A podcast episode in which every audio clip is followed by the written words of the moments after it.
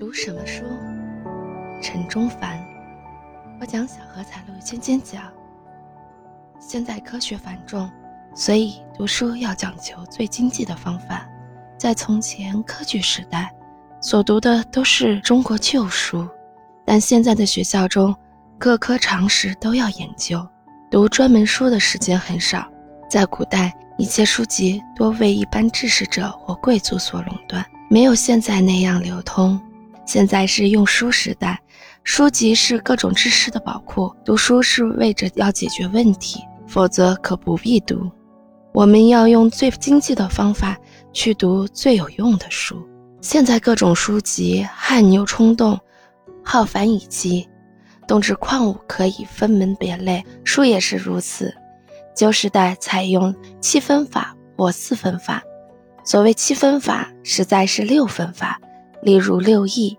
后来渐渐觉得这个分法太烦，四分法就是把中国的旧书分为经、史。子集四种，但经应该归到文学一类，史是文学书，所以中国旧书可以分为三类，就是史学、哲学思想和文学。现在读为史分法，图书馆多经史采用，但中国图书却不能用这样精密的分法，因为中国书知识很杂，例如墨子一部书里。要讲到政治、经济、社会等许多问题，此外也谈到一些工程学和军事学。那么，按照杜威的十分法，你究竟把这部书归到哪一类好呢？这是十分法最大的毛病。总之，在中国的旧书籍中，只有史学、哲学思想和文学这三类特别发达。我们不能把《淮南子》这部书当作化学。和制豆腐的人不懂化学原理，不能把制豆腐这件事算成科学一样。我们只能把中国书分成三类。讲到史学，关于这个方面的书籍很多。所谓一部二十四史，从何处说起？现在我们可以说一部二十四史从何处读起？中国的史书大多都是帝王家谱，一点用都没有。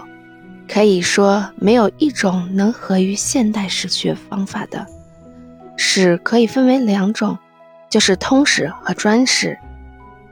通史或依地方分类，或依时期分类，或依知识分类，或依宗教分类。但这样的通史，中国一部都没有，专史也没有。先说到通史，从前蔡介明先生。主国史编纂处史时，曾编过通史，并叫我编教育史。于是我天天从二十四史等旧书籍中找资料，遇到和教育有关的，便叫书记抄下去。但这方法还是不行。后来国史编纂处也就裁撤。那么究竟用什么方法呢？我们只有用自己的方法去勾选。在史记中有一部分的神话是靠不住的、不完全的。此外，像《记事本末》这种书，其内容不相连续，也不算是中国通史，只能算是中国通史的原料或者未成熟的稿本。说到专史，宋代倒有几部学术史，其中有一部叫做《宋儒学案》，要算最晚辈。明代也有一部《明儒学案》。到清代，虽然有清儒学案，但已经没有什么价值了。这种专史资料，我们可以在这类书中找到。从《通志》《文献通稿》《九通》《艺文志》《汉书艺文志》以及其他经史子集中，我们可以找到许多专门材料。譬如，我们把《汉书》里乐志》《通志》《通考》《月考》等等关于音乐史的材料凑起来。我们就可以知道古代音乐的起源、乐谱的内容等。再推至于雕刻、图画之类，也有很多的史实。再说宗教史，中国人可以说是还没有，日本人倒是有关于中国佛教史的一类书。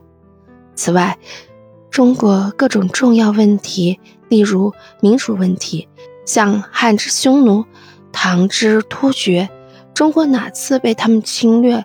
后来怎样恢复原地等民族消长的情形，在《史记》的《匈奴传》《通志》的《四夷传》等篇中都有详细的记述。